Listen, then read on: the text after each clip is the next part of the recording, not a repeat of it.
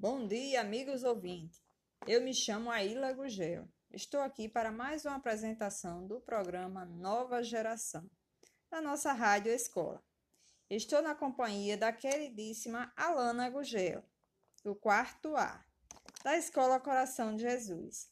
Ela vai nos ajudar na abordagem do tema de hoje, refletindo sobre a linguagem virtual e sua influência na escrita formal.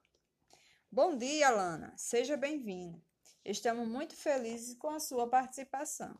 Bom dia, professora. Bom dia, ouvintes. Quero agradecer pela oportunidade de, pra... de participar desse programa que é tão legal. Vamos às nossas perguntinhas, Alana.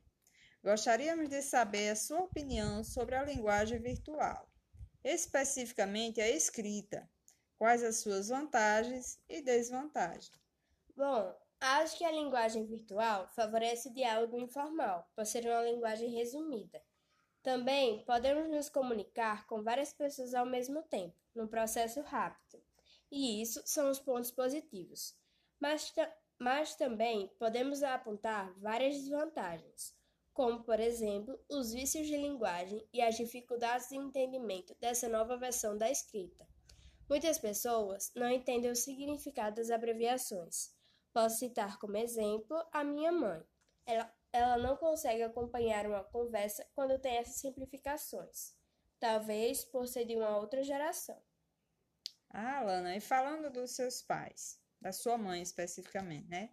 Ela costuma restringir quanto ao uso da internet, já que você é de menor? Sim, apesar da minha mãe ter pouco conhecimento sobre a internet, ela sempre limita o tempo de uso para que eu não deixe de fazer minhas atividades. Ela também se preocupa de que eu possa falar com estranhos e aconteça algo de errado. Como ela tem pouca leitura, sempre olha as minhas conversas e diz que escrevo diferente, palavras que ela não entende, como por exemplo as abreviações, que já havia citado. Você tem o hábito de simplificar as palavras quando está digitando-as no computador? Uh, não, porque só uso o computador para os trabalhos da escola, que são pesquisas e digitações de texto. E também fico me corrigindo, porque os professores exigem uma atividade organizada, com textos bonitos e corretos. Essa linguagem diferenciada utilizada na internet, ela atrapalha nas atividades escolares? Sim, pelo costume de abreviar as conversas nas redes sociais, quando vou escrever algumas palavras, tenho dificuldades, fico na dúvida quais letras usar e se coloco acento ou não. Você usa na internet a mesma escrita que utiliza na sala de aula? Hum, não, porque sou cobrada pelos professores e pelos meus amigos para escrever de acordo com o meio em que eu, em que eu estou. Alana, nosso tempo já está bem avançado. Nós vamos agora para a última pergunta. Qual a sua sugestão para que as simplificações de palavras utilizadas na internet não atrapalhem o aluno na sala de aula? Bom, precisamos de professores e pais que nos orientem e nos cobrem a forma correta de escrever. Acho que o certo é, é usar a forma culta, já que é mais cobrada nas escolas, para não haver complicações. Ah, e desde já quero dizer que adorei participar do programa. Obrigada pelo convite.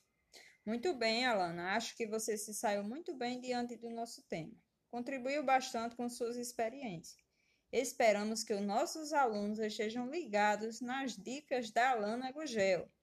E também sugerimos aos nossos professores que elaborem aulas explicativas e expositivas, explorando melhor o tema, já que o tempo é tão pouco do nosso programa.